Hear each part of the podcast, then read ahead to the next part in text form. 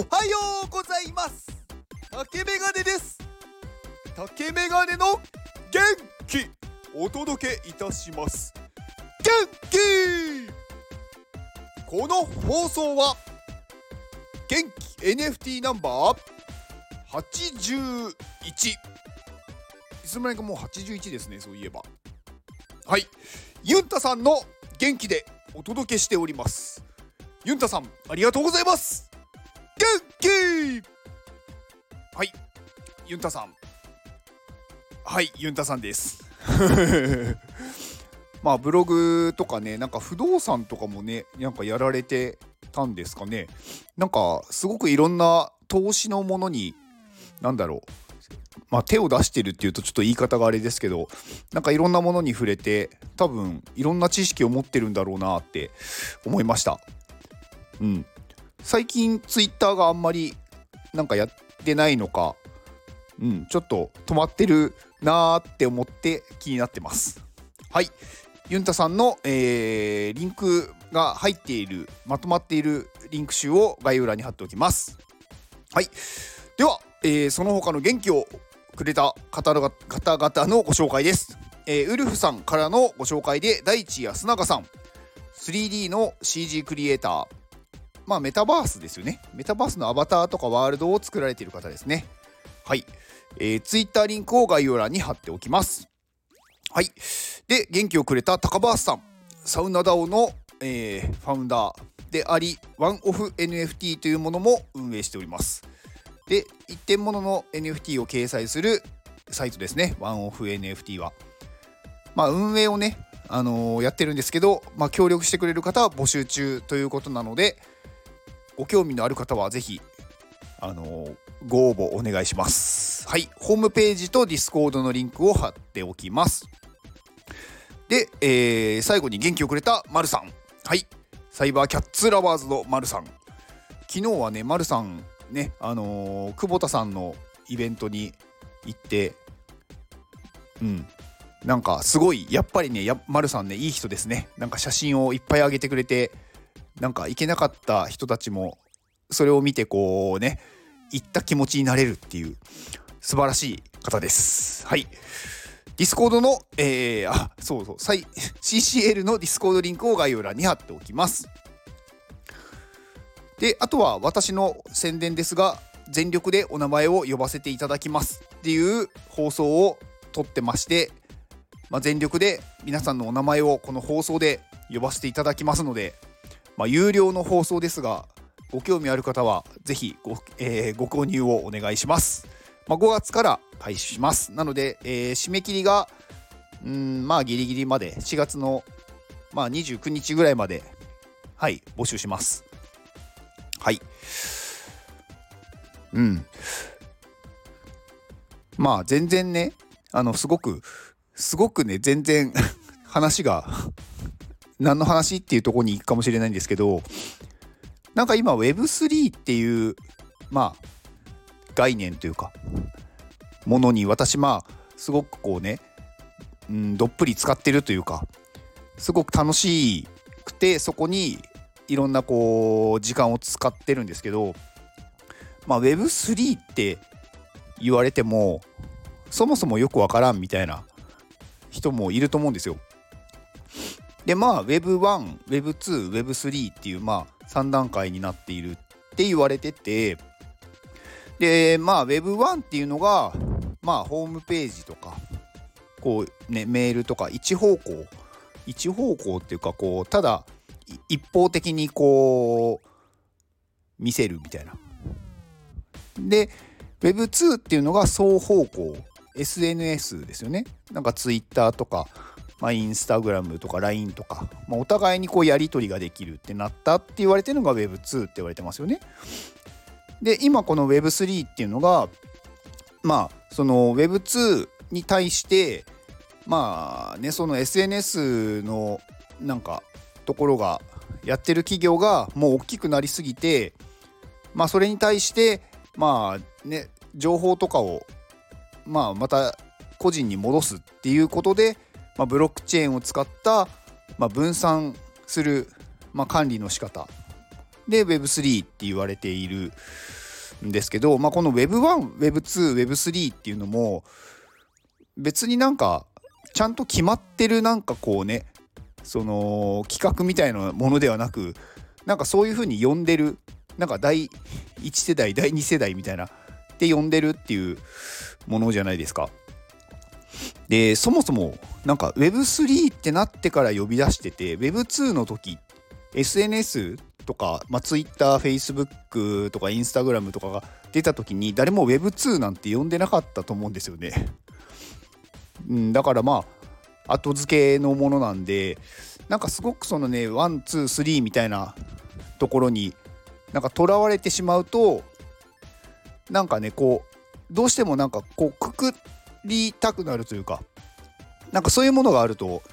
どうしても人間ってなんかしっかり境界線を決めたくなりますよね。でもなんか境界線ってすごく曖昧でまあちゃんとこうルールというか明確にこうなったら Web3 だよとか Web2 だよっていうのってなんかあんまりないと思っててまあ別にそんなのは必要ないとも思っててで例えば Web3 って言っているけど結局 Web1 の時に使ってたホームページとかメールっていうのは未だにまだ使ってるじゃないですか。で特にうーんなんかまあ Web1 とか Web2 に対して Web3 があるから、Web えーと、Web1、Web2 をなんか否定するというかなんか使わないみたいな風になんか思っってる人もいるかもしれないんですけどそんなことはないと思ってるというかそんなことはないんですよね。なんかこのブロックチェーンを使ってたとしても結局ホームページっていうものはまああるっていうか例えば、まあ、イーサリアムっていう、まあ、あの NFT を使ってる方だったら、まあ、一番使ってる、まあ、ブロックチェーンだと思うんですけどそのイーサリアムっていうものの、まあ、取引を見る、まあ、イーサスキャンとか、まあ、そういった、うん、取引データが見れるところも結局ホームページなんですよね。だから結局 Web1 の技術を使ってるんですよ。で、まあ、ブロックチェーンを使って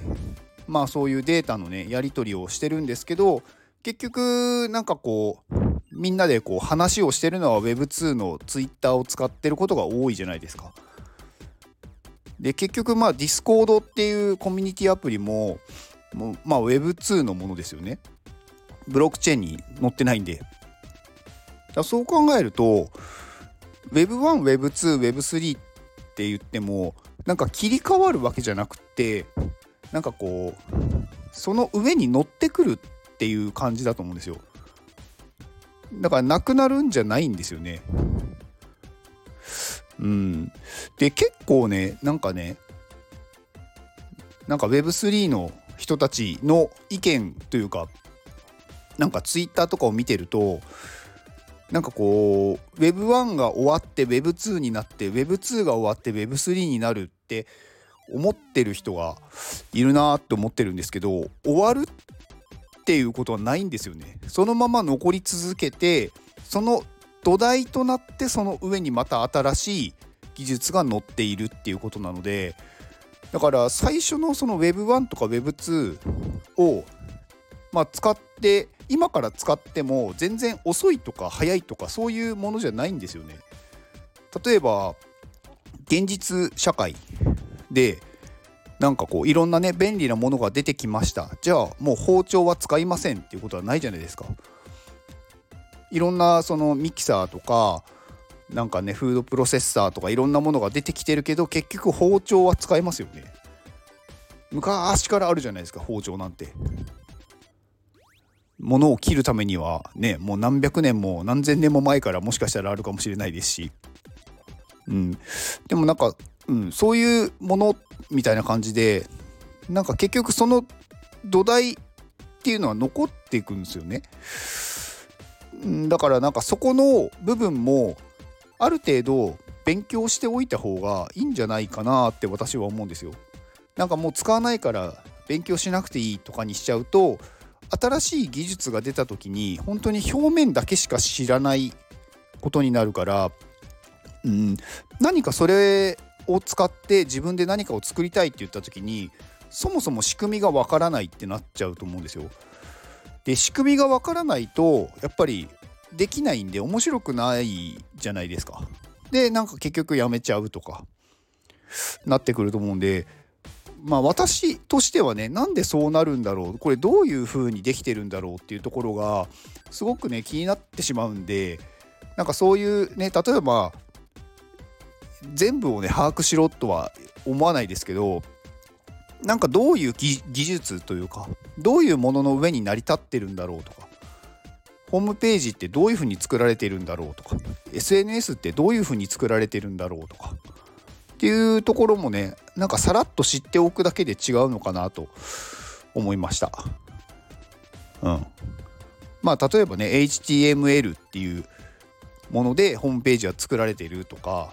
で SNS だと他のねプログラミング言語を使ってますよね。まあなんか Python とか Ruby とかなんかその辺を使ってこういうことができるんだっていうのを知ってるだけで別になんかそれを作れなくても何かあった時になんかこういうものの土台に乗ってるって知ってるだけでなんか別の対処ができたりするんですよね。うん、だからそういうなんだろうな基礎というかそういうところを知っておくとより楽しめる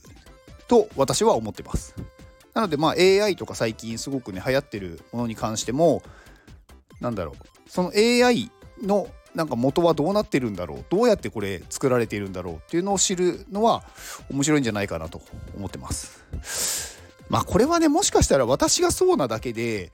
一般の人はそこまで気にしないというか面白いって思わないのかもしれないですけどね。うん、まあ私はねそういうところを気になってしまうのでなんか調べてしまうっていうだけです。まあ、知るとより知識も深まりますしなんかよりね面白いからもっと使ってみようとかもっとこうしてみようって思うんですよね。うん。まあそんなねうんまあ雑談ですね。雑談っていうのかな。うん、私の考えでした。以上です。ではこの放送を聞いてくれたあなたに幸せが訪れますように。行動の後にあるのは成功や失敗ではなく結果です。だから安心して行動しましょう。あなたが行動できるように元気をお届けいたします。元気!